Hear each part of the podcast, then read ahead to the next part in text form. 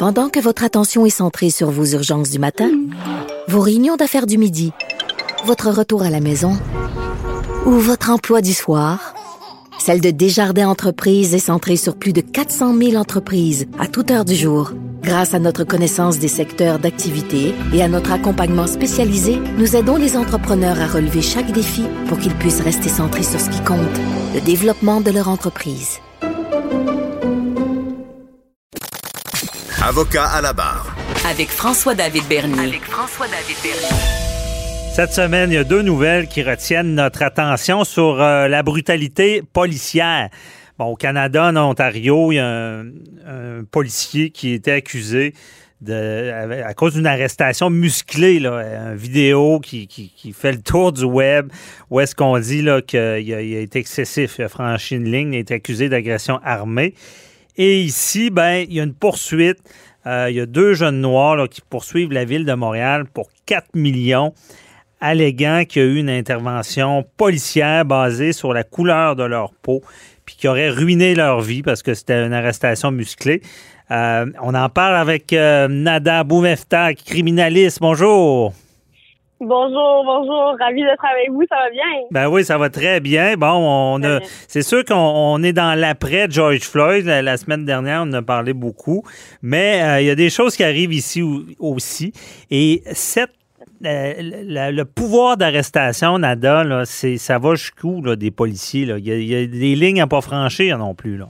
Oui, tout à fait. Alors, c'est sûr qu'en ce moment, on est euh, dans une situation euh, de société où on voit les choses, les choses sont filmées, sont partagées. Quand on parlait là, de l'événement qui s'est passé en Ontario, on y voit un, jeune homme euh, qui faisait du skateboard qui s'est fait arrêter donc par les policiers interpellés. et l'intervention la, a viré avec des gestes de brutalité policière où monsieur a été collé au sol et le policier est en possession d'un taser gun, il le frappe avec ça, il le tase également. Plusieurs coups sont à, aïe, aïe sont donnés à, l'individu qui est au sol. Et cette policier-là a été officiellement accusé au criminel pour les gestes qu'il a portés, euh, qui ont été euh, jugés comme des gestes d'agression finalement. Donc, au-delà de son pouvoir policier, ce n'était pas euh, proportionnel finalement à la nécessité d'agir de cette façon-là sur ce monsieur-là. Parce qu'on parle d'un jeune en skateboard qui brûle un feu rouge. Ça ressemble à ça?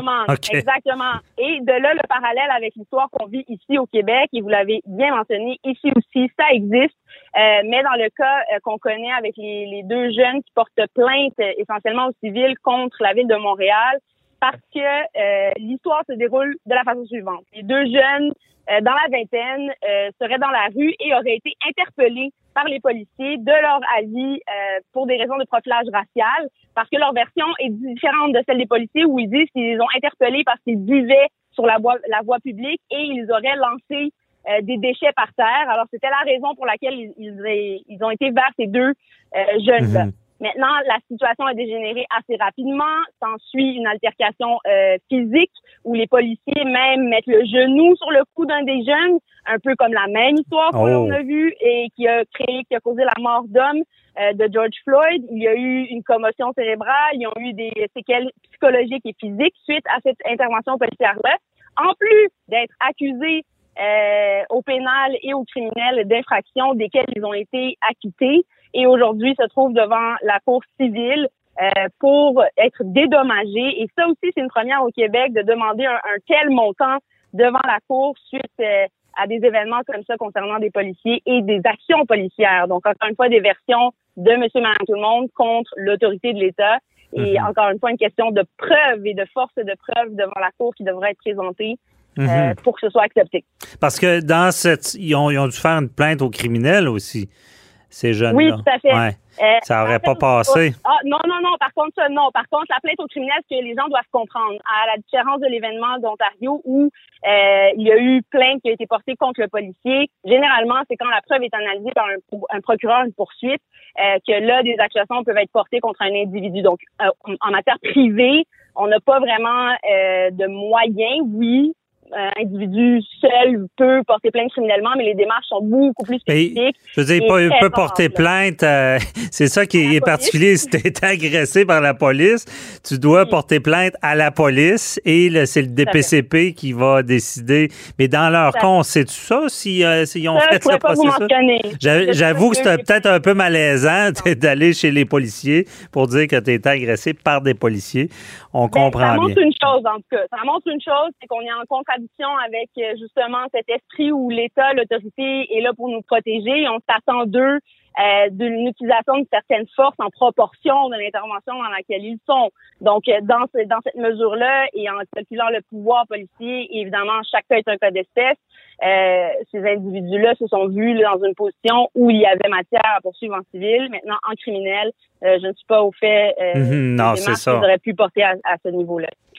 Ouais. Donc, parce que la ligne, un policier là, peut utiliser la force. Là. Mais il faut, faut que ça soit proportionnel. On entend souvent ça, mais euh, Nada, explique-nous c'est quoi, là. Euh, si moi j'ai un fusil, euh, j'imagine qu'une arme chargée, il y, a beaucoup plus de, marge de liberté que ce jeune skateboarder-là qui, qui brûle une lumière rouge. Exactement. Et ce qui est important de garder en tête, c'est que le policier, lorsqu'il intervient sur place, souvent, il, peut être dans une situation effectivement de stress où les choses vont vite. C'est souvent les arguments que les policiers vont amener euh, pour justifier certaines actions. Il n'en demeure pas moins que c'est des individus qui sont formés, à tout le moins c'est ce qu'on s'attend euh, d'eux, qui sont capables de gérer ce type de situation-là de stress, mais euh, aussi s'ajuster. Donc, si on fait face, par exemple, là, à un jeune qui fait du skateboard qui a brûlé une lumière rouge, expliquez-moi en quoi il s'est retrouvé au sol. Et même au sol, une fois qu'il est maîtrisé, on lui assène encore des coups. Ou encore une fois, l'exemple de la STM dont on a parlé la semaine dernière pour un ticket de billet pas payé. La dame se retrouve encore une fois clouée au sol et reçoit des coups à la tête, même si elle est maîtrisée au sol. Donc, tout ça, c'est des étapes, des, de, décortiquer des faits et voir à chacune de ces étapes-là qu'est-ce qui a justifié tel ou tel geste et était-il effectivement proportionnel en face à ce à quoi le policier faisait face. Exemple, si j'avais une arme à feu, comme tu l'as si bien dit, et que je la pointe vers toi, ben oui, peut-être que le, que le policier aurait des raisons de décharger une arme à feu sur moi. Ah. Versus si je suis dans un parc et qu'un policier vient intervenir euh, auprès de moi et mes amis, par exemple, pour pas faire là un rappel à l'affaire Villanueva, et que l'arme à feu se retrouve à être dégainée euh, parce qu'il pensait qu'un des jeunes allait vers son arme à feu et qu'il tire des coups, là, c'est questionnable. Alors, c'est tous des gestes comme ça où il faut décortiquer évidemment chaque cas et se poser la question dans les circonstances, est-ce que le policier a agi de façon raisonnable et a utilisé la force nécessaire? Mm-hmm. Nécessaire ne veut pas dire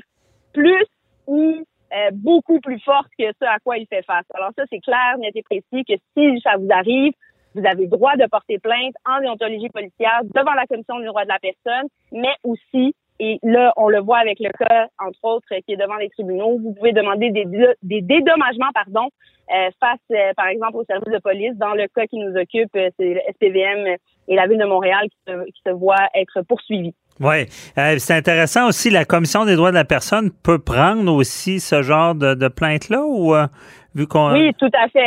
Définitivement. Ce sont des plaintes aussi que la commission peut entendre. Elle est, euh, elle est, euh, elle a ce, droit-là de pouvoir statuer là-dessus et déterminer s'il y a eu effectivement lésion de droit euh, l'atteinte à, dans les situations. des droits. exactement. Le problème qu'on a au Québec ici, c'est que nos cours euh, civils actuellement, à part la demande comme celle-ci qui est assez claire en dédommagement basé sur des rapports psychologiques, des preuves euh, médicales qui ont été amenées devant la cour, c'est difficile d'aller demander, par exemple, qu'on impute une responsabilité, euh, comme on voit en Ontario, criminelle à un policier ou même une responsabilité qui mènerait à des dédommagements euh, financier. Donc, on est un peu loin de ça ici au Québec parce qu'il n'y a pas assez de plaintes, il n'y a pas encore eu assez de dossiers. Mais on voit que ça bouge et on voit par l'exemple du cas des deux jeunes hommes euh, qui ont été devant la cour et qui sont représentés d'ailleurs par mon collègue M. Fernando Belton euh, dans cette affaire. On verra ce qui en découlera et quelles seront les décisions que la Cour ben oui, puis je vous dis tout de suite que c'est pas des c'est pas des poursuites faciles pour suivre l'État là-dessus. Oh que la, la preuve est difficile, surtout avec l'immunité euh, du DPCP. Euh, ben, ben, dans ce cas-là, c'est plus la police, non pas d'immunité, mm. mais quand même, euh, il faut prouver ben, qu'ils ont commis une faute. Là. Exactement. Et là, c'est sûr, rappeler brièvement aux auditeurs que le fardeau de preuve est différent civil d'au criminel. Au criminel, il s'agit d'une preuve hors de tout doute raisonnable. Les deux jeunes hommes dans cette situation ont été acquittés parce que les policiers, à la base, euh, leur intervention a été jugée comme étant illégale. Euh, donc, tout ça a quand même avancé au niveau criminel, mais au niveau civil, c'est par prépondérance de preuves. Et encore là, on fait face à une situation, c'est la parole du policier contre celle d'un citoyen, un civil, devant la mhm. cour. La fameuse balance. Euh, on, évidemment, on est en chronique, on spécule un peu. Pourquoi les policiers font ça?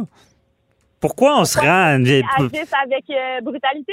Ouais, c'est de l'orgueil. C'est, c'est, c'est. Très bonne question. J'aimerais bien être dans le pot à ce moment-là et vous répondre. Souvent, euh, on dit que c'est une question qu'on ne peut pas répondre si on ne le dit pas, mais il y a certainement des, des questions à se poser au niveau de leur formation, euh, au niveau de leur réaction, parce qu'on le voit, c'est, c'est dispersé, c'est-à-dire c'est, c'est des policiers de partout, c'est des policiers c'est-à-dire qu'on peut pas cibler, par exemple, c'est un type de policier qui agit comme ça versus un autre. Euh, c'est une certaine culture, une certaine façon d'agir ou d'être, et peut-être aussi cette position-là de, de posséder une arme, d'être en autorité. Euh, est-ce que ça donne l'impression d'avoir plus de pouvoir? Est-ce qu'il y a un ajustement à faire à ce niveau-là? Fort possiblement. C'est mhm. quelque chose que qu'on doit être à tout le moins attentif à ça. Et comme policier, je veux dire, on s'attend euh, minimalement de leur part qu'ils soient conscients de ce type de situation-là et sachent agir en conséquence. Ben oui. Puis on rappelle que la plupart des policiers font très bien leur travail, mais ça en prend tout le temps une pomme pourrite pour euh, contaminer les autres. Puis des fois, on se dit, ben c'est sûr, puis on veut pas banaliser, ces gens-là veulent rentrer à la maison, on comprend, ça se passe vite, la vision tunnel, on comprend que c'est pas facile comme travail, mais des fois non plus, euh, ça dépend des secteurs. Aux États-Unis, on on peut comprendre que les armes à feu sont un peu partout, il faut qu'ils agissent euh, plus vite. Mais c'est certain quand on voit euh, un petit skateboarder se faire interpeller comme ça, difficile à comprendre, ou deux jeunes comme dans l'autre cas, euh, ça, ça, nous fait nous poser beaucoup de questions, mais évidemment, euh, la, justice sera là pour trancher si, euh, effectivement, dans le cas des, deux jeunes qui poursuivent pour 4 millions, si c'était vraiment euh, de la brutalité. Mais merci beaucoup. Tu nous as bien expliqué tout ça. Où est la ligne? Merci, Nada. Ça fait plaisir. Merci beaucoup et à la semaine prochaine. À la semaine prochaine. Bye bye. au revoir.